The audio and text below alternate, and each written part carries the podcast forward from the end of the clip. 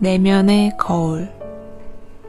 자기밖에 모르던 인색한 부자가 유태인 교수를 만났다.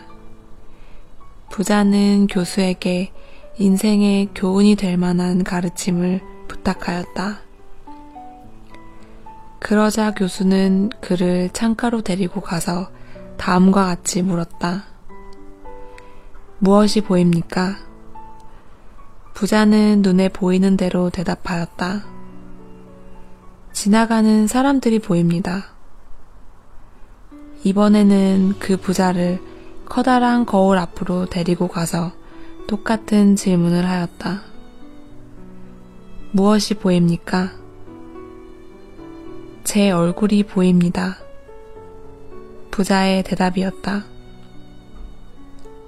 교수는 잠시 생각에 잠겼다가 부자에게 말하였다. 창문과 거울은 모두 유리로 되어 있으나 거울 뒤에는 수은이 칠해져 있어 밖이 안 보이고 자신만 보이게 되는 거지요. 마찬가지로 내면이 탐욕으로 실해진 사람은 자기밖에 모르는 불행한 존재입니다.